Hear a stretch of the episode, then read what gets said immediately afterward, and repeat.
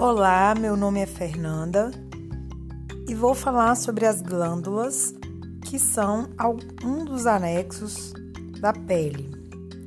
As glândulas produzem secreções. Com destaque temos as glândulas sudoríparas e as glândulas sebáceas. As glândulas sudoríparas secretam suor, já as glândulas sebáceas produzem sebo que lubrifica a pele e o pelo.